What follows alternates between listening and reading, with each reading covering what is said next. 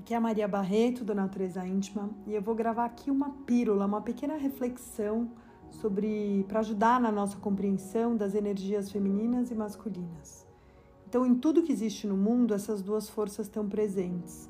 Então, é tão importante quanto celebrar as mulheres, é celebrar e honrar essas duas energias, feminina e masculina, em cada um de nós. Então, quando a gente harmoniza e cura essas duas forças, a gente passa a não precisar mais nem defender, nem acusar ninguém, nenhum gênero e nenhum espaço individual da outra pessoa. Então, por isso que a nossa reconexão e cura passa também por harmonizar essas forças no nosso corpo, reconhecendo a nossa conexão com a natureza, com nossos úteros, ovários, seios e sangue. Vou falar um pouquinho agora da energia feminina, que é essa força que recebe, é associada às características mais fluidas e flexíveis.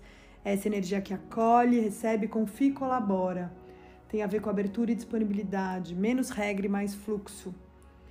A energia feminina é sobre existir de acordo com o que se apresenta, sem necessariamente guiar, confiar com o seu corpo todo. É intuição, é inspiração e conexão.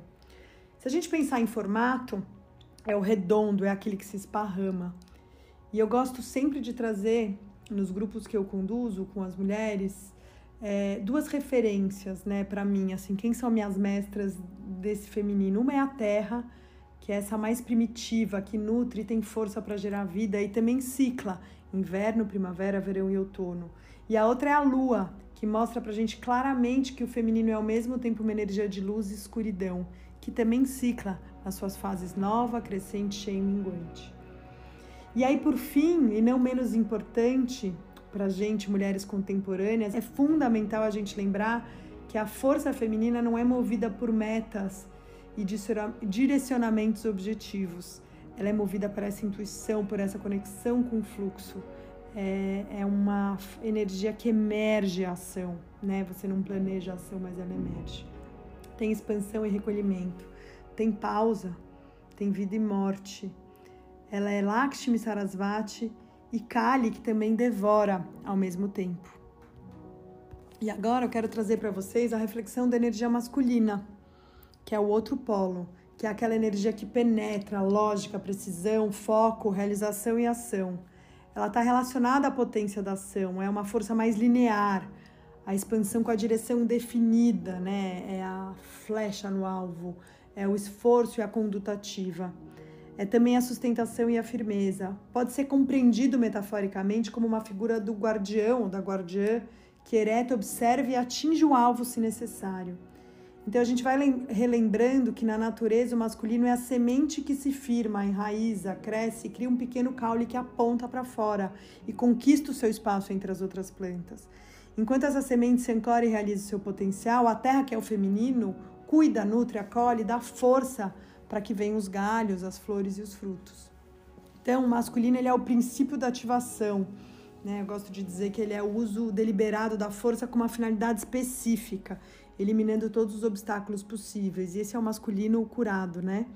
Ele está associado a esse estilo do guerreiro, da guerreira, do, do herói, da heroína. É uma força unidirecional e guiada por uma visão de liberdade, então eu trago tudo isso para a gente pensar e o feminino e masculino, o yin e yang, eles se dão em relação, né? Então a gente fala assim que o sistema reprodutor da mulher é feminino, mas se a gente for olhar os ovários em relação ao útero, o ovário é mais masculino, né? Ele tem essa energia mais masculina, enquanto o útero tem uma energia mais feminina.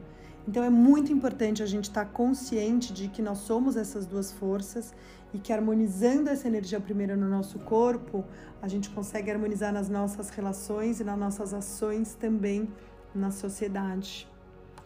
E por fim eu acabo com uma citação do Rubem Alves que diz o seguinte: O ouvido é feminino, vazio que espera e acolhe, que permite ser penetrado.